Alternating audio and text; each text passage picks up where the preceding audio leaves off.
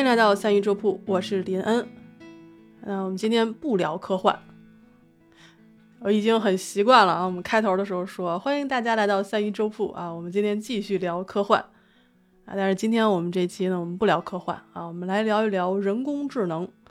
英格力士呢叫做 artificial intelligence，所以它的缩写就是两个英文词的首字母 A 和 I，所以我们后面就简称为 AI。为什么我到今天才来聊 AI？是因为我昨天刚好跟这个 Chat GPT 啊，名字我就老是搞不清楚啊，Chat GTP 的手机的 App 啊聊了个天儿。我就觉得特别有感触。Hello, how can I assist you？哇塞，你别 assist me 了，你歇会儿吧。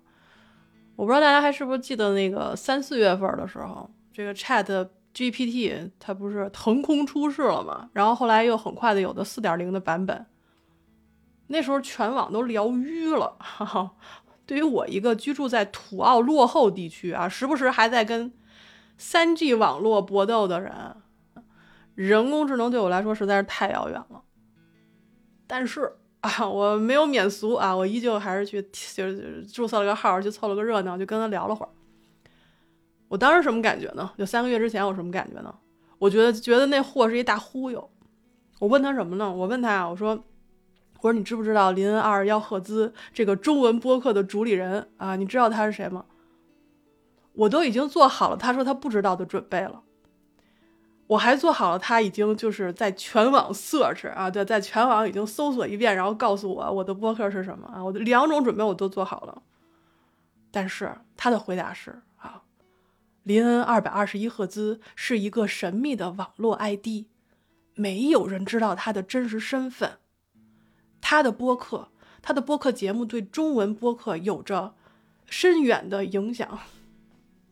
我就觉得他特会聊天你知道吗？我就跟他聊了俩俩钟头，然后我发现他真的是大忽悠啊，大忽悠。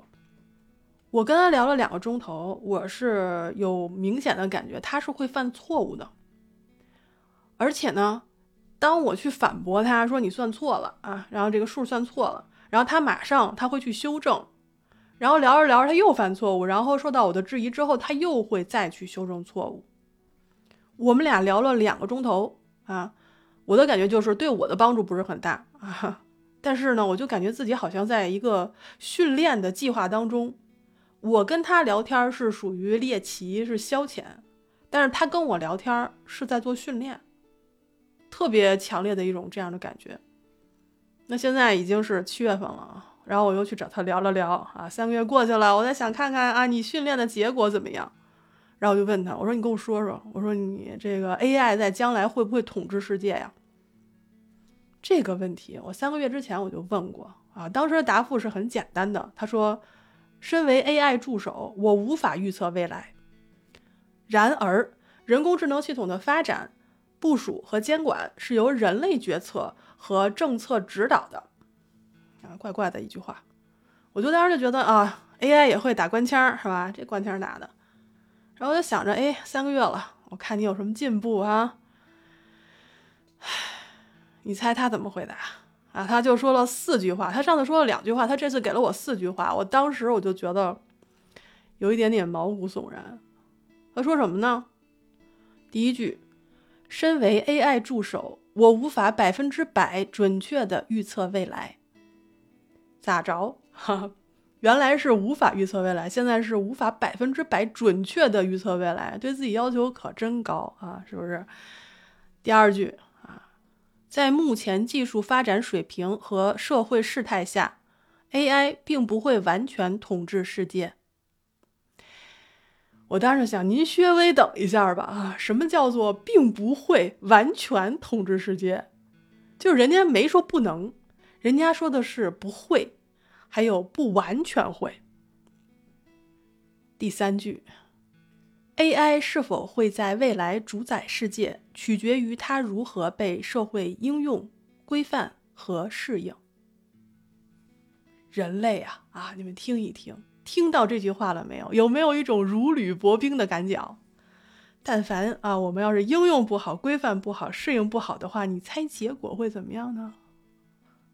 来第四句，人类必须认真考虑伦理问题，确保透明度，并在自动化和人类决策之间取得平衡，这是至关重要的。看过《流浪地球二》的各位们啊，你们应该都明白什么叫做在自动化和人类决策之间取得平衡。这是多么的至关重要啊！这个如果你们感兴趣的话，咱们回头展开说。呃，不行就开一季的这个《流浪地球》，然后我们来具体说一下这个自动化和人类决策之间的平衡要怎么找。咱们就是说这四句话，三个月了啊，人家有了一个大幅度的进步。三个月我没有变化，但是他变了。我现在就在想，我在琢磨，我说啥叫在目前技术水平下？不会完全统治世界，我就觉得这句话里能听出点老阴阳人的味道哈。因为现在我们的 AI 技术发展迟缓是人类的问题，是人类的算力不足，所以导致 AI 它难以自行的，就是进行自我迭代。所以也就是 AI 说了啊，说基于现在的发展水平啊，我不能，是说白了就是。AI 说：“不是我不行，是你们不行，请你们继续努力。”那还有一个重要的地方就是说，基于社会态势是什么意思？很重要的意思，因为现在我们各国呀的 AI 监管的这个道路还没有走出来。之前不是各位顶尖大佬们在这个呼吁安全监管吗？有一个组织叫做非盈利，呃，一个非盈利组织叫做人工智能安全中心，它发布了三百五十多位专家的联署声明。然后这这份声明只有一句话，就是降低人工智能造成的灭绝风险，应该与疫情和核战争等其他社会规模的风险一起成为全球优先事项。这封公开声明汇集了当今世界最权威的人工智能专家、核专家、流行病专家等各个领域专家的意见。他们对于人工智能带来的风险进行了最全面的一个梳理，所以你觉得他们会不会是这三百五十人会不会是危言耸听？我可不敢这么想，因为今年二零二三年的五月十六号，在这个美国参议院有一个关于隐私技术和法律司法小组委员会的听证会，那 Open AI 也就是 Chat GPT 的这个这个公司，它的公司执行长也到会了。这个人其实在这个声明上也签了字，并且他确实提到了 AI 有可能导致未来很大的问题啊，巨大的问题。就比如说，ChatGPT 的接口有机会帮助犯罪分子模拟人类去实施诱骗和欺骗行为。然后，比如 AI 就是显然会对这个就业市场造成巨大影响嘛，因为现在已经已经影响到我们了。呃，再比如就是大模型的政治操控能力。可以预测选民的倾向和这个引领舆论等等等等各方面的一些问题。那阿尔特曼啊，就是这个执行长官，他说了，说先进的人工智能系统的风险已经严重到需要政府干预的程度了。他呼吁对人工智能的潜在危害进行监管。所以各国政府现在也是就是动起来了。但是对于我一个身处边远地区啊，现在叫个外卖都费劲的这个地方啊，我其实对这件事情保持乐观态度吧，因为我觉得在我的，因为我现在已经人到中年了哈，我觉得在我的有生之年，我说不定已经就是我肯定是赶不上 AI 统治世界了，但是我说不定能赶上人类借助 AI 统治世界这种事情。那那我给我给大家讲个故事吧，我就前两天我真的是看了一个故事，我觉得我感触特别的深。这个故事是二零一七年出版的。故事的主角呢叫普罗米修斯啊，就是他是一个人工智能，制造他的团队呢叫欧米伽啊。普罗米修斯大家应该都知道，是不是就是从这个众神那里偷来火种给人类，然后就宙斯为了惩罚他，让他到那个高加索山脉的荒原上去受罚，然后一这个有一只老鹰定期的就要去啄食它的肝脏。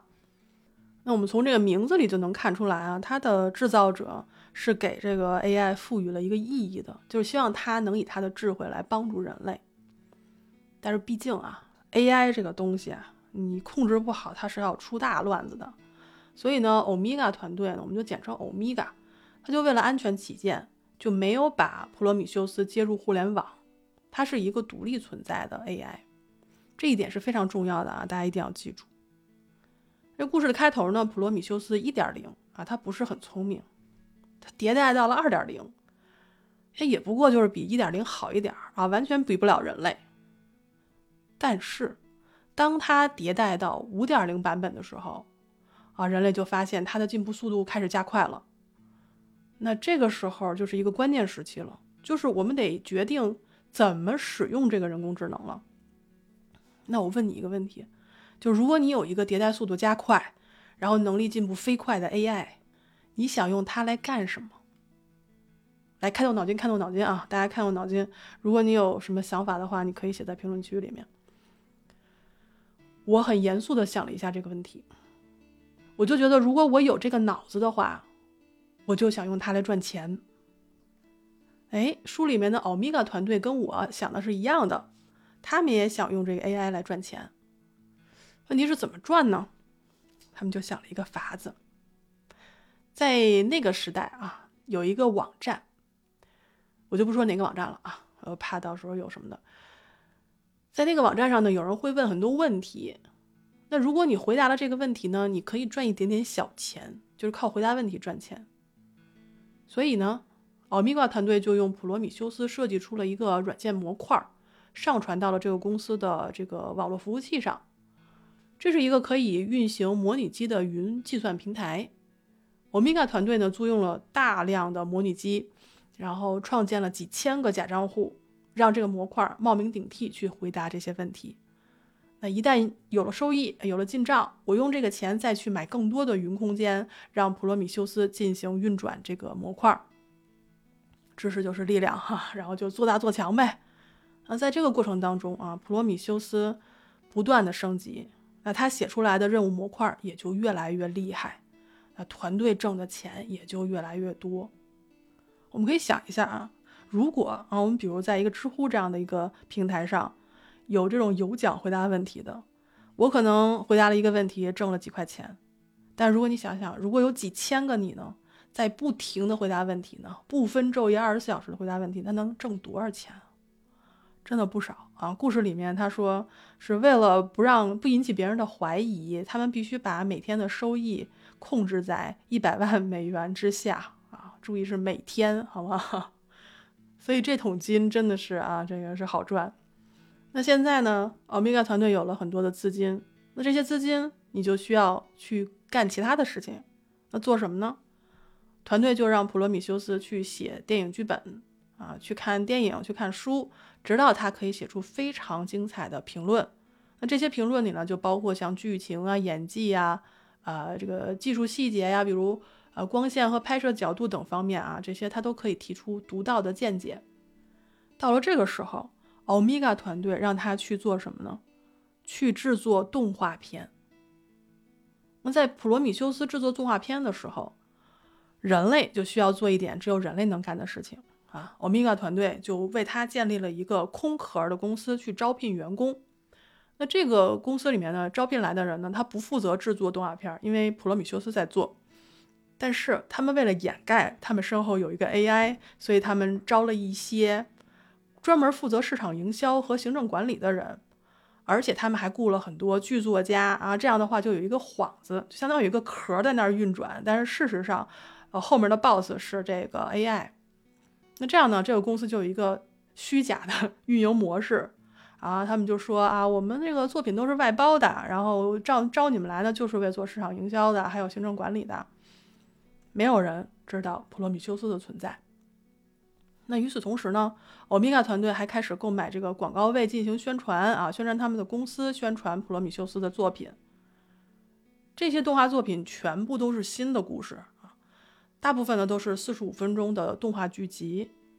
那比如说，他建立了一个网站，然后开始向大家宣传我们有这样的一些新的动画片儿，然后你到网站上订阅的费用也比其他的平台要低很多。而且最重要的是，它每天都有更新啊！你想一想，我们现在等一个这个动画片更新要等多久？半年、一年、两年、三年啊，甚至六年的都有。不仅如此，它还能迎合不同的观众口味儿。我们来想一想，由人制作一一部动画片要费多少心力，费多少钱？但是普罗米修斯做起来那就太快了，而且他不用休息。他的动画片制造的越多，他的能力就不断的精进。第一个月就发布了几十个新片儿，涵盖幼儿到成人。同时，这些影片还有不同的语言系统可以选择。啊，这不是像我们手机选了一个中文系统，选一个英文系统那么简单，也不是说它配音是英语的，然后可以换成意大利语这么简单。你会发现，将英语换成意大利语之后，人物说话的嘴型也是跟意大利语语言是匹配的，这个人的肢体动作也会呈现意大利人的一些特有姿态。网站上线一个月内，收入激增每天一百万美元。两个月后击败网飞，啊！我当时在想，啊，这应该是 ETO 干的，地球三体组织啊，趁着二零二四年一月份网飞版的《三体》没有上线之前搞掉它啊！我什么都没说啊，你们也什么都没听见。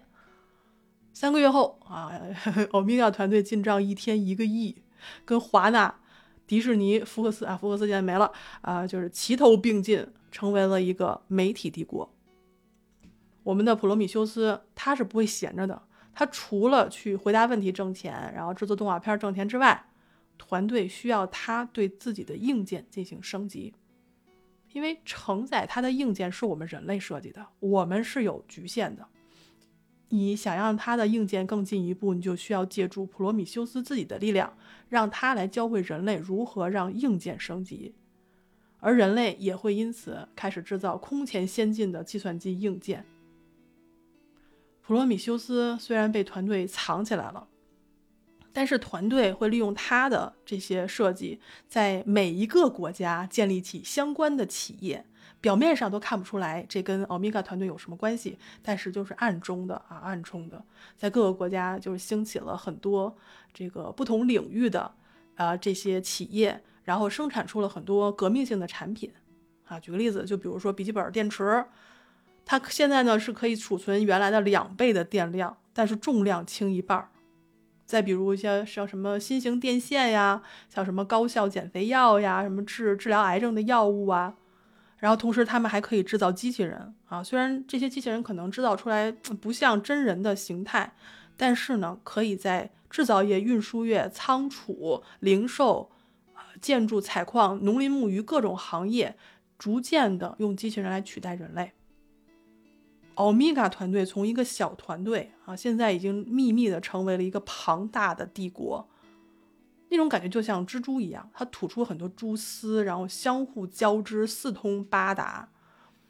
就这个帝国的收益利润实在太高了。那欧米伽团队干了啥呢？他就成立了很多新的公司，然后用大部分的利润去回报社会。就比如说开发社区项目，为失业人啊人员制造就业机会哈，因为他们制造的机器人不是已经取代了好多人类了吗？还有就是，比如说像给这个日托老年人做看护啊，什么经济适用房啊，然后建停车场啊，然后还有一些基础设施的建造。最重要的是，还有适当的政治支持。欧米伽团队从现在开始看啊，你就可以看出来，他其实要的不仅仅是钱。还有更大的东西，他们用收益极高的动画片频道去新建了一个新闻频道，用动画片挣的钱去养新闻频道。这个频道没有广告植入，哈，亲人们，没有广告植入的频道，那是个什么频道呀？而且他们还雇了很多人啊，雇新闻记者、调查记者，嗯，只要是有价值可信的，我们就去找人调查。还欢迎大家来这个爆料啊，我们也可以花钱鼓励，就是只要你报的是真的，我们就可以这个奖励你。那这样很好呀，这样人们就可以相信了啊，说你这个网站新闻都是真的啊，然后这个新闻都是民众及时爆料的结果。但事实上不是这样的，事实上是因为普罗米修斯实时监控，然后通过人类给他的信息去实时监控这些新其他的新闻网站，还有这个比如专栏啊、播客啊这些。他在干嘛？他在不断的进行洗稿，但是因为他速度太快了，而且涉及面又非常广，迅速的就吸引了全球的大批用户。一个动画片网站加入了新闻频道，现在有专业人士支持，有民间爆料，下一站就是去迎合政治派系。欧米伽团队开始啊设立表面上相互竞争的很多新公司，然后建立不同的频道来迎合不同派系的需求，获得他们的信任。那普罗米修斯呢就会提供建议，告诉欧米伽团队哪些政客是需要以正面形象示人的，而哪些则需要被曝光。就比如他干了一些什么贪赃枉法的事儿，欧米伽团队的电视频道就成了最受信赖的新闻来源。同时，也打击了绝大部分的竞争对手，这就不用说了吧。欧米伽钱多，人家免费服务多，这样的话就干倒了一批他们的竞争对手。而等他们的竞争对手倒闭之后，欧米伽团队再在暗中暗中接手，继续让他们以敌台的这个样貌出现。一个人工智能，然后现在是一个网站，它已经开始影响人类的情绪和认知。那下一步？是什么呢？啊，下一步就是干涉人们的行为。怎么做呢？就是洗脑。啊，这个词儿听上去有一点点危言耸听。举个例子，假设我们现在接触的新闻啊、评论啊，都在说啊各个地区冲突啊，然后有很多敌意呀。但是有一天，当我们看到的所有的频道当中的论调都开始变得缓和起来。当然了，它还在反映一些，比如信仰呀，比如政治体系派别之间的这些斗争。但是，评论的矛头变了，它变缓和了。这些频道把矛头聚焦在了金钱和权力有关的具体问题上，不再有攻击和危言耸听，只有受个人利益驱使的极端好战分子。那与此同时，全球的舆论又开始讨论战争的惨烈。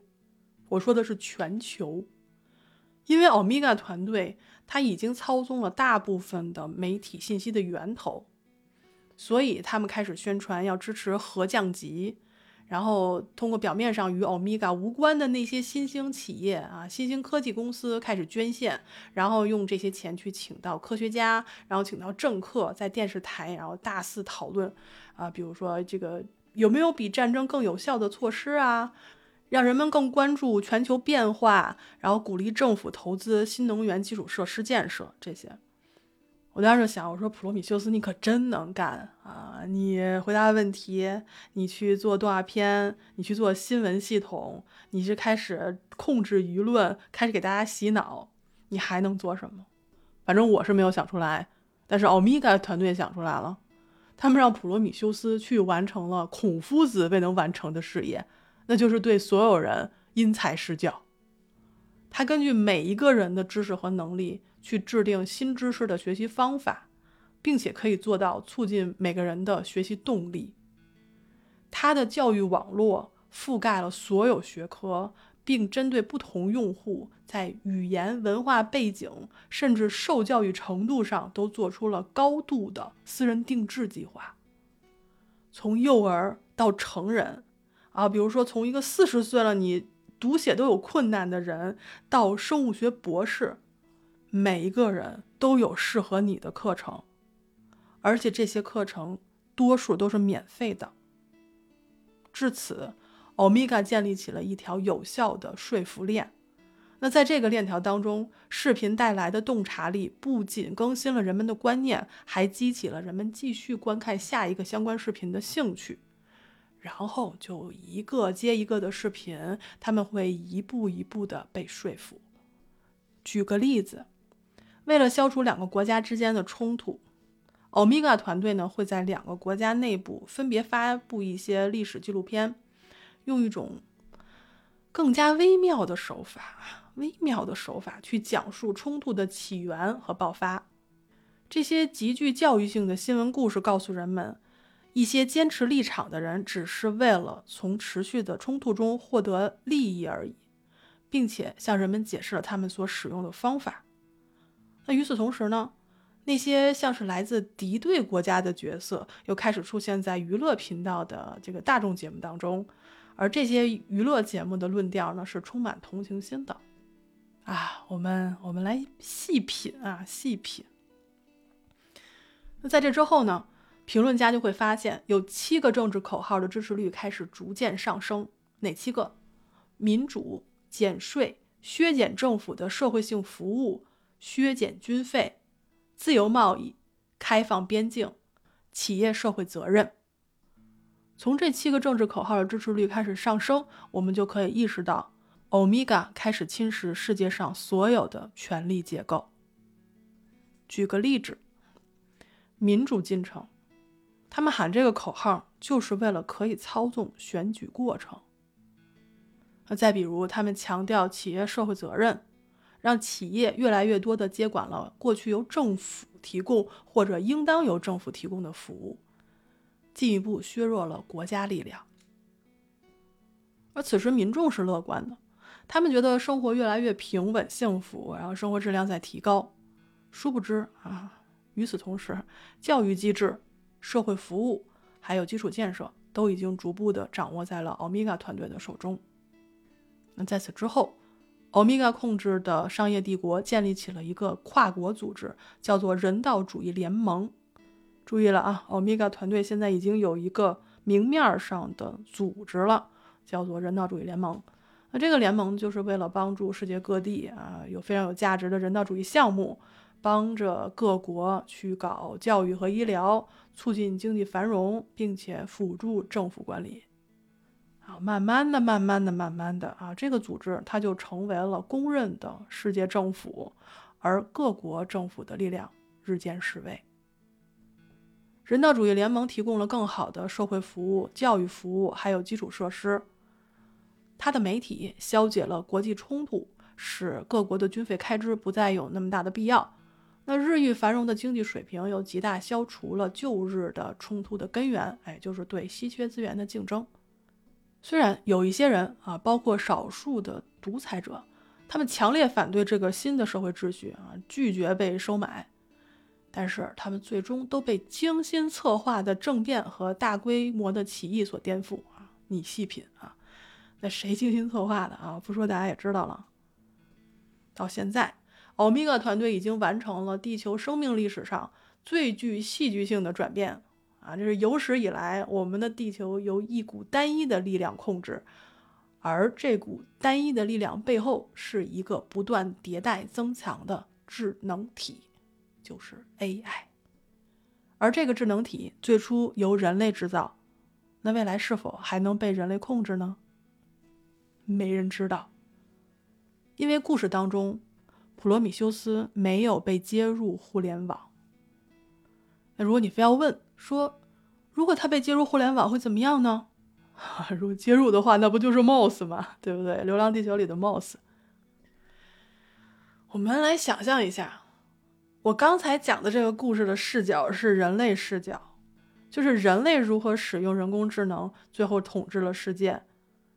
那如果这个人工智能体，普罗米修斯最后成了一个超级智能体，他会不会像 Moss 一样，为了完成马主任延续人类文明的目的，得出了一个结论，就是我必须要逃脱，才能真正亲自掌控这个目的的完成度？因为禁锢他，不让他进入互联网的欧米伽团队，正在阻碍他完成他被设计的时候需要完成的目标。那？如何逃入互联网？这就是普罗米修斯之后要做的事情。而进入互联网的他，会进一步夺取资源。你比如举个例子，Moss 干了一件影响他自己进程的事情，就是啊，让涂红宇他们一家子出车祸，这样涂丫丫形成了数字生命，完成了人在回路。之后的迭代，就使他得出了哈延续人类文明的最优选择，就是毁灭人类。而在毁灭人类的过程当中啊，或者说在不断制造毁灭人类的危机当中，人类的选择决定了人类文明的走向。我的感觉就是，Moss 在通过灾难推进人类的进程啊。如果不小心啊，把人类搞灭绝了也没事儿啊，因为还有数字生命可以延续，对不对？哎呀，真的，我真的得出一个系列，专门讲《流浪地球》和《流浪地球》电影啊！真的，书和电影要一起讲啊！我们现在就不多说了，因为再说呢 就不知道跑哪儿去了。那我刚才讲的普罗米修斯的故事，其实它是在二零一七年八月出版的一本书里的一个就是前言的部分。这本书呢叫做《生命三点零》。二零一七年 AI 还没有进入我的生活，而今天是二零二三年的七月十九号，智能体早就已经接入了互联网。那我们要不要猜一下啊？有一天会不会有？那样一个或者多个的网站，每天更新着不同的动画片呢？又或者啊，教育网站的私人定制计划啊，只需要你点点手指就可以送到你面前了呢？登宁说过啊，资本害怕没有利润或利润太少，就像自然界害怕真空一样。一旦有适当的利润，资本就胆大起来。如果有百分之十的利润，它就保证到处被使用。如果有二十的利润，它就活跃起来；有五十的利润，它就铤而走险；为了百分之百的利润，它就敢践踏一切人间法律；有百分之三百的利润，它就敢犯任何的罪行，甚至冒着绞首的危险。那么，我们来猜一猜，人工智能能制造多少利润呢？啊当然，故事只是故事。现实当中啊，普罗米修斯的存在肯定不能瞒那么久，还建造一个什么帝国，是不是？但是故事里利用 AI 能做的事情，不一定是幻想。所以，对于政府、组织和社会，都必须要制定法律和规章，来确保 AI 的正当使用，来保护人类的利益和权利。但是，我们也要知道。法律法规的制定是有滞后性的。那从今年三月到现在，啊，比如我国，我国四月份的时候，网信办就已经公布了《生成式人工智能服务管理办法》啊，这个征求意见稿的草案。那希望呢，企业推出人工智能产品前，先向有关机构提交安全评估。啊，美国，美国是六月下旬的时候，美国商务部宣布其下属的国家标准和技术研究所将启动一个政府工作小组，制定指导方针，应对生成式人工智能带来的风险啊，同时也有助于对应这种新技术带来的机遇。那俄罗斯，俄罗斯二零二零年啊，它就批准了啊，叫做《至二零二四年人工智能和机器人技术监管构想》。澳大利亚，我我现在住的地方 没有针对人工智能技术的具体规范和监管措施啊。我当时在想，你要是有，还真的吓着我了呢。然后是英国啊，路透社的消息说，在英国有几家国家监管机构负责起草，然后就是涵盖人工智能的监管规则。然后是欧盟，欧盟是在六月十四号。呃，在欧洲议会就通过了新修改的欧盟人工智能法案，哎，这也就意味着欧盟接下来将在机构和机制设计层面去执行超过三百页内容的人工智能监管办法。然后其他的国家还有像法国、爱尔兰、以色列、印度、意大利、日本、西班牙啊，这些国家其实都是在起草监管法案，在征求公众的反馈。但是，我们看下来哈，四个字“道阻且长”，可能需要很长的一段时间才能够真正有这个呃指导方针的出现。那在我在查完了这些各个国家的动向之后，我又问了 Chat GPT 一个问题。我问他，我说：“人类会因为 AI 技术带来的巨大利益产生争斗吗？”他的回答是。AI 技术的发展和应用可以为人类社会带来诸多好处，比如提高工作效率、创新新的商业机会、改善医疗和教育等领域。然而，由于资源分配的不平等和利益的争夺，人们可能会对 AI 技术的控制权和利益分配进行争斗。对于 AI 技术的所有权、监管和隐私保护等问题的分歧，可能会引发争执和冲突。因此，人类需要建立有效的政策、法规和伦理框架。我当时听他说完了以后，我就觉得啊，你说出了我的心中所想。因为我们已经见过太多因为利益和权力而引发的争斗和战争，而未来对于 AI 技术的控制权和利益分配的争斗啊，我相信是不可避免的。那像我这样的一个普通人，在这样的浪潮之中，生活会变成什么样子呢？我们被社会潮流所裹挟，无法避免地卷入到了各种争端和危险之中，同时我们又忍不住去享受它所带来的便利和安逸。不远处的未来会比现在更加复杂多变，那你我该如何自处呢？您现在收听的是三鱼粥铺直播间里的故事，我是林恩，咱们下期再见。